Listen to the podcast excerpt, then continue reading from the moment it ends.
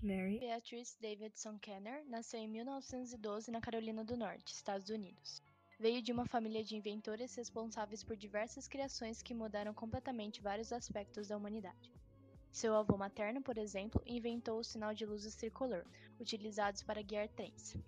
E a sua irmã, Mildred Davidson, patenteou o jogo de tabuleiro. Mary não poderia ter sido diferente. Seguiu os passos do avô e da irmã e se tornou uma inteligente e criativa inventora. Ela passava horas acordada durante as madrugadas, construindo seus objetos. Sua genialidade lhe garantiu uma vaga na renomada Universidade Howard, em 1931.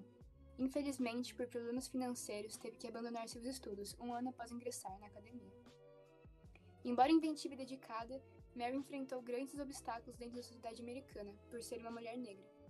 O racismo que ela sofreu a fez trabalhar como babá, mas nunca abandonou suas invenções. Em 1957, Mary conseguiu juntar economias o suficiente para patentear aquela que viria a ser a sua mais famosa criação, o absorvente. O objeto consistia em um cinto para guardanapos sanitários, uma espécie de absorvente utilizado até a década de 60. Essa invenção foi um sucesso devido ao seu conforto e suficiência. Entre 1956 e 1987, ela recebeu um total de cinco patentes para suas criações de itens domésticos e pessoais. Ela compartilhou a patente do, do porta-papel higiênico com sua irmã, Mildred Davidson. O papel higiênico titular foi criado para ser mais acessível para pessoas cegas e pessoas com artrites. Também patenteou um acessório de transporte para um andador em 1959, depois que Mildred desenvolveu esclerose múltipla.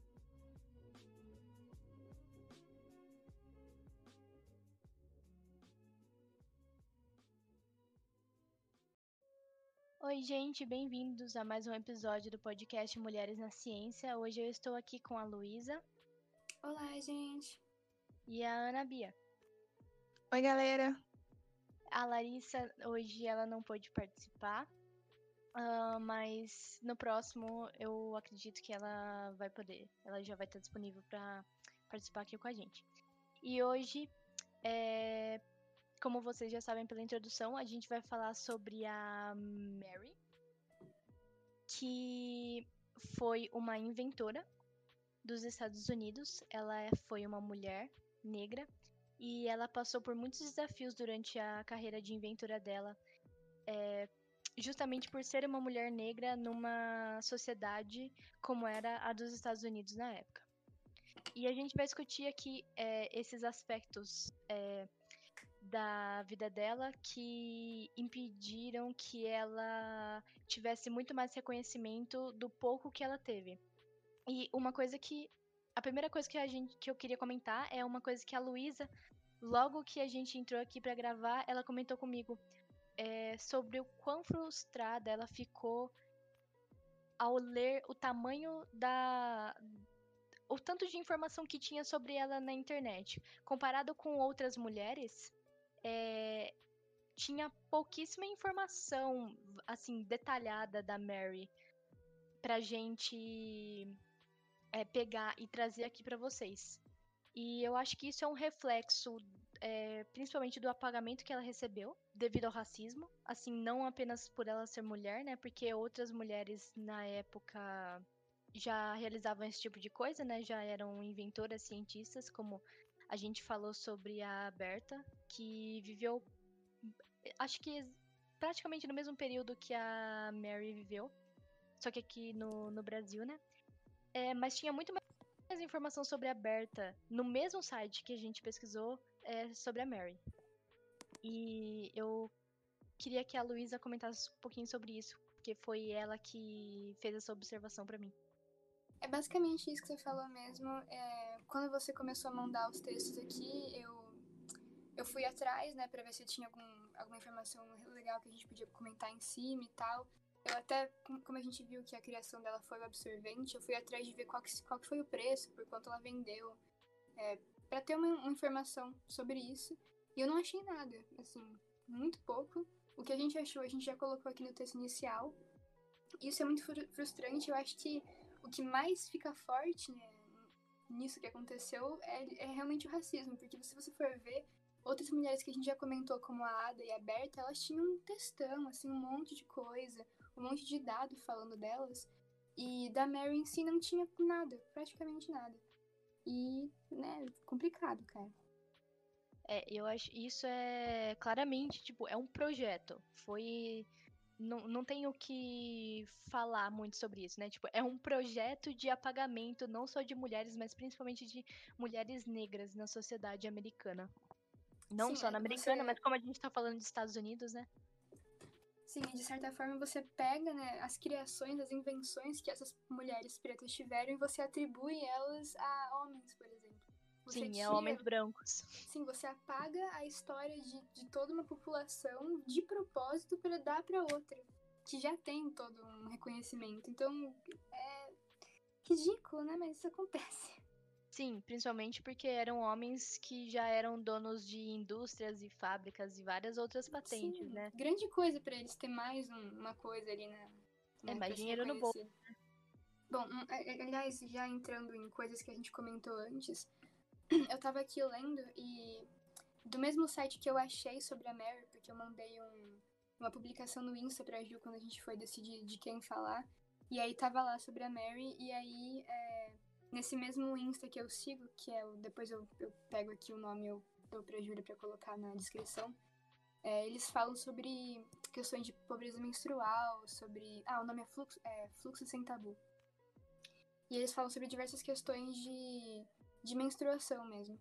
E aí, é, uma coisa que veio na minha cabeça, meio automática na hora que eu tava pensando sobre isso, é, foi que, puxa, é, é muito interessante, né, que nessa época mais afastada, uma mulher. Ah, aí eu pensei que. que veio automaticamente na minha cabeça, assim, foi que, nossa, que interessante, né, uma mulher, ainda mais uma mulher negra, tendo essa. a chance de ter um certo controle um certo controle sobre sobre uma coisa tão tão, tão da mulher que é a menstruação. E aí eu pensei, me veio a palavra do empoderamento. Só que aí a, a Giola me trouxe um outro ponto, que aí eu gostaria que ela inclusive comentasse, sobre do porquê a gente não deve atribuir, eh, não deve enaltecer essa coisa de. Enfim, Júlia, fala aí você. Sim, eu acho que ah, não julgando es- es- essa visão, né? Porque é muito. A gente vê esse tipo de coisa e a gente, com certeza, a gente fica feliz. Tipo, quando eu li sobre isso, assim, tipo, uma mulher negra que criou uma invenção tão importante pra gente. É, realmente, a primeira coisa que a gente pensa é empoderamento. A gente Sim. vê isso como algo assim, ah, é, você vê que a, a dedicação dela e a luta dela levou ela a criar uma coisa, uma coisa importante. E mesmo que mínimo, tenha recebido o reconhecimento. Só que eu acho que é muito simplista a gente enxergar isso simplesmente como um empoderamento, por quê? É, a gente tem que lembrar que a, a menstruação é uma coisa natural. Então, a primeira coisa que deve passar, pelo menos passa pela minha mente, é que assim, menstruação é questão de saúde pública. É, olha o ponto que ela teve que chegar, sabe? Toda a luta que ela teve que ter, todo o esforço que ela teve que ter de juntar economias e tudo para conseguir patentear uma coisa que deveria ser um direito, sabe? Uhum. Uma coisa que poderia melhorar a, a vida de várias mulheres, principalmente de mulheres negras que são as principais vítimas de negação de atendimento de saúde de qualidade. Sim. Então, assim, vira, vira mais uma questão econômica, sabe? Porque é, por que isso interessava a- aos grandes empresários? Porque isso ia dar dinheiro. Não é questão de, tipo, melhorar a vida de pessoas. É questão de dar dinheiro. E eu, eu dei um exemplo aqui é, antes da gravação com a Luísa, que é, por exemplo, é, trazendo aqui para o Brasil a questão das pessoas trans. É, algumas pessoas, assim, a maior, grande maioria das pessoas trans, assim, para ter uma mastectomia, para ter um atendimento de saúde de qualidade, assim, atendimento público, tem que. É uma luta para elas conseguirem algum atendimento. Então, pensa assim. É uma pessoa trans que se forma em medicina e depois ela enxerga essa problemática e aí ela cria uma ONG pra, sei lá, para fazer atendimento é, médico para pessoas trans. Olha o ponto que isso chegou. Isso, é, a saúde pública não é um direito, não está na Constituição. Então, o que eu, a maneira como eu enxergo isso é que assim a institucionalidade não importa, porque está na, Constitu na Constituição sendo um direito. Só que aí a pessoa tem que por é, por iniciativa dela, sabe? Passar por por, por tudo por tudo que ela passou então é uma coisa que eu fico assim. É... Meio. Eu tendo a não concordar com essa questão de, tipo, enxergar como empoderamento. É só isso.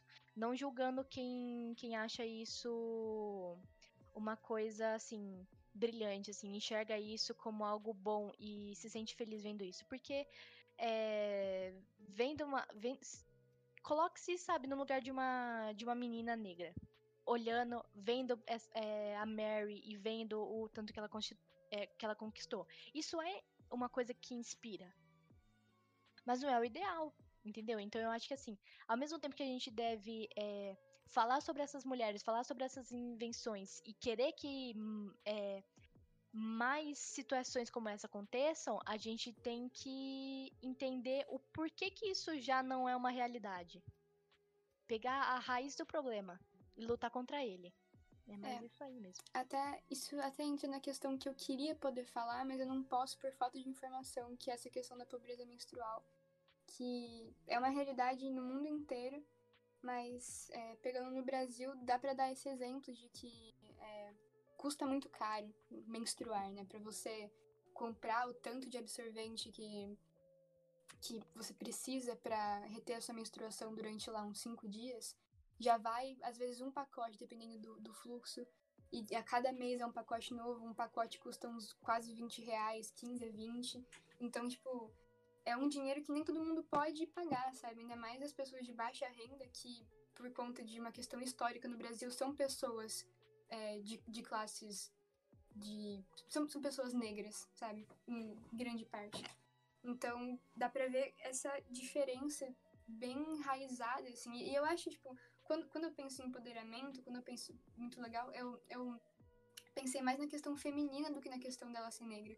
Porque eu, eu não sou negra, né? Então, tipo, quando eu penso em questões feministas, eu vejo pelo meu ponto de vista, que é o ponto de vista branco. Então eu penso, putz, que legal, velho. Ela, te, ela teve uma invenção lá em que ela, tipo, pode. Pode ter um certo controle sobre a própria menstruação, que é uma coisa que eu acho que toda mulher deveria ter. E até por isso que eu achei tão, tão incrível, assim. Só que, do ponto vendo como a Júlia falou, isso deveria ser uma coisa que todo mundo devia ter de forma básica, né? E aí eu até queria ter visto o quanto, por quanto ela vendia, qual era o preço nessa época, para saber se isso de certa forma dava um acesso para essas duas populações. Ou se. Como, como é que ela pensou, né? Se ela achava que, que o preço devia ser mais alto ou mais baixo. Enfim, não achei o preço, então não tem como dizer. É uma coisa que a gente já é, faz, faz parte, assim, acho que da, da vida da maioria das meninas, né? Tipo, esse. É, que empoderamento é, é simplesmente ser dona do seu próprio corpo, né? Mas a gente. Eu, eu vejo, tipo assim, é muito bonito o discurso, mas é, a realidade não é essa, né? Porque Sim. nós não temos é, autonomia sobre o nosso próprio corpo, né? A gente pode até cair nessa. Acho que é nessa armadilha, né? Porque eu chamo isso de armadilha, de achar que a gente realmente tem a autonomia que a gente deseja ter é, atualmente, mas a gente não tem é, principalmente é, mulheres da periferia negras. Exato, então, tem essa desig... mesmo tendo alguma autonomia, ainda existe uma desigualdade entre diversas classes sociais e, entre pessoas. Então já não dá para achar tipo, ah, que legal, assim, automaticamente uma coisa bonita, porque eu, eu, eu por exemplo, eu tenho um coletor menstrual. Para eu poder ter tido acesso a um coletor menstrual, em, em, que eu tenho saneamento básico em casa e água potável, água tratada para poder ferver esse, esse coletor, é, já é uma coisa que muita gente não tem. Por mais que um absorvente ele seja, tipo, é, se você for fazer um cálculo de questões de quanto você gasta em vários absorventes em um coletor, é mais barato, mas você requer um, um, um background ali, né, um contexto um pouco que nem todo mundo tem no Brasil, por exemplo. Eu acho que sobre essa questão do direito à higiene, eu acho que a Ana gostaria de falar sobre isso. Nessa questão do direito à higiene, é, uma- tem uma discussão bem atual que é o aquele famoso por que, que tem camisinha é, de graça, mas só que não tem absorvente de graça. E eu acho que Essa é muita boa, gente hein? traz. Então, eu acho que muita gente traz um olhar muito inocente, às vezes até mesmo ignorante pra, pra discussão, porque é, tem gente que fala que a camisinha de graça, camisinha no posto, no posto de saúde, ela é apenas uma questão porque está relacionado ao homem.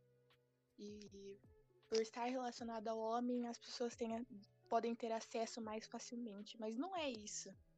Né? O, a camisinha de graça nos postos de saúde, ela não é uma questão do homem, mas sim uma questão do direito ao sexo seguro.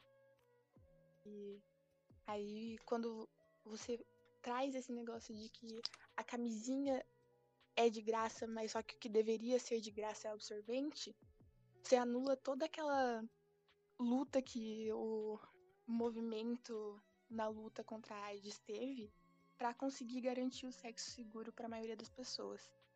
E é uma questão de, tipo, os dois têm que ser de graça, entendeu? Sim, eu acho só acho. Sim, os dois têm que ser de graça e não.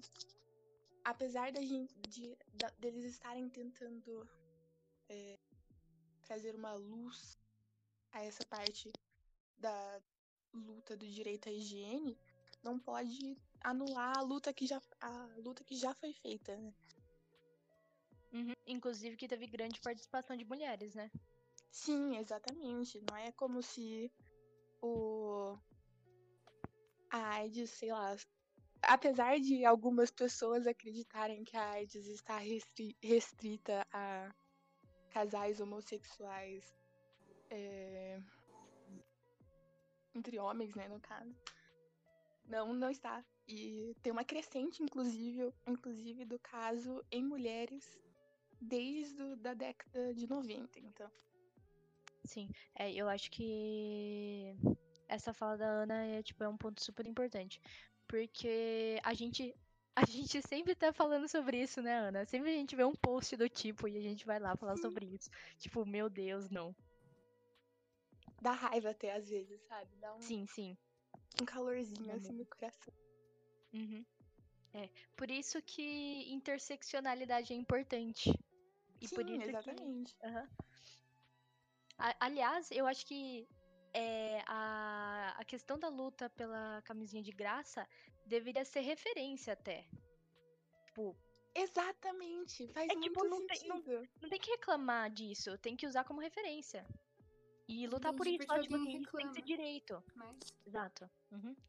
Esse é um pensamento que, tipo, não, não tem lógica, gente. É, por mais que eu, sei lá, tipo, essa raiva generalizada por, por tudo que você vê que tem relação à masculinidade, é, as coisas nem sempre. é, às vezes você tá lutando contra isso e você tá mais afetando pessoas que podem ser suas aliadas do que é, o- o- as pessoas que realmente são um problema. Porque eu duvido muito que é, o, o homem que não se importa com o feminismo, que acha que isso é besteira, ele tá ligando pra, pra camisinha de graça no SUS, porque ele não pega.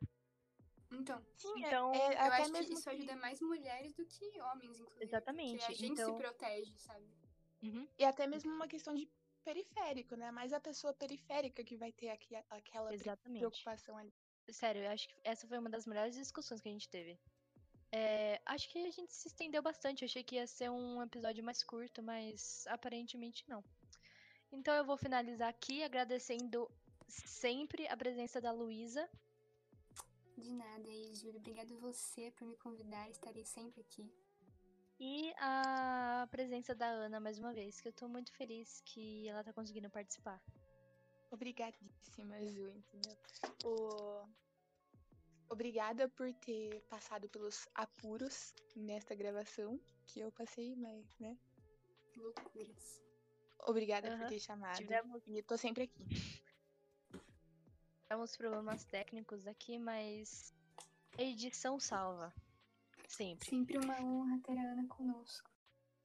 É, então, agradecendo aqui aos ouvintes que ouviram, obviamente, esse episódio.